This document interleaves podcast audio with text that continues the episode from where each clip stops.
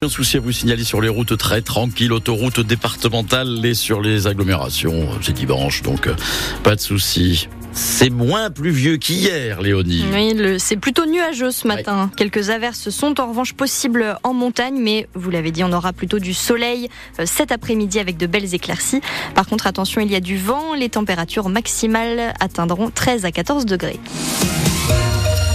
Plus de 14 700 arbres ont été replantés à Cresson. Oui, cette commune de l'Ouest héroltais ravagée par un violent incendie il y a 5 ans. 13 hectares de forêt ont été détruits dans la commune cet été-là. Le mois dernier, des arbustes de 30 cm de haut ont été plantés. Il faudra attendre au moins 30 ans avant qu'ils atteignent 7 à 8 mètres. Une replantation très attendue par les habitants d'après le maire de Cresson, Laurent Brunet.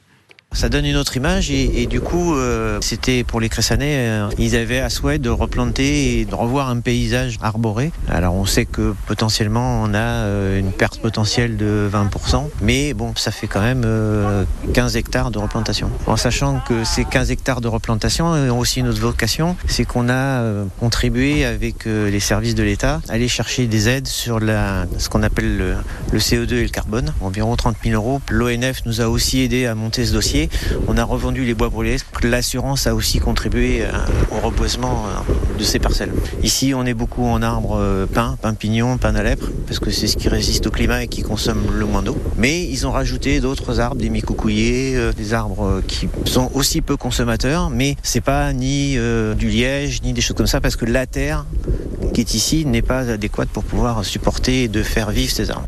On vous a mis des photos de ces arbustes sur notre site internet francebleu.fr. Un homme a tenté de se suicider hier en gare Saint-Roch à Montpellier. Vers 17h, il s'est jeté sous les rails du train reliant Avignon à Narbonne, mais s'est en fait retrouvé entre le train et le quai. Blessé à la tête, il a été transporté à l'hôpital La Péronie. La manifestation en soutien au peuple palestinien s'est une nouvelle fois déroulée dans le calme à Montpellier. 300 personnes se sont rassemblées place de la Comédie pour demander un cessez-le-feu au Proche-Orient. Un autre rassemblement était organisé à 7 devant la mairie. Greta Thunberg était dans le Tarn hier. La jeune activiste écologiste suédoise a apporté son soutien aux opposants du projet d'autoroute A69 qui doit relier Toulouse à Castres.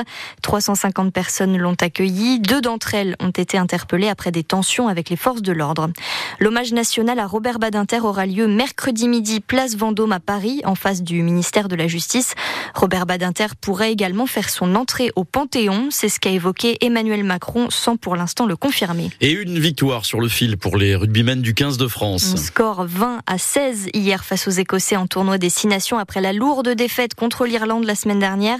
Dans la douleur et après un match à suspense, les Bleus ont su redresser la tête et se relancer dans la compétition. Vincent Pellegrini. Le 15 de France est passé par toutes les émotions hier à Murrayfield, jusqu'à ces très longues dernières minutes d'arbitrage vidéo qui se sont finalement conclues par la non-validation de l'essai écossais. Ce succès tricolore évite de sombrer dans la crise. Des Bleus qui ont su surmonter la sortie sur blessure de leur capitaine Grégory Aldrit en début de deuxième mi-temps, souligne l'ailier Louis Biel-Biarré. C'est sûr que de perdre Greg, c'est jamais facile. On connaît tous euh, son importance maintenant, d'autant plus depuis qu'il a le capitana.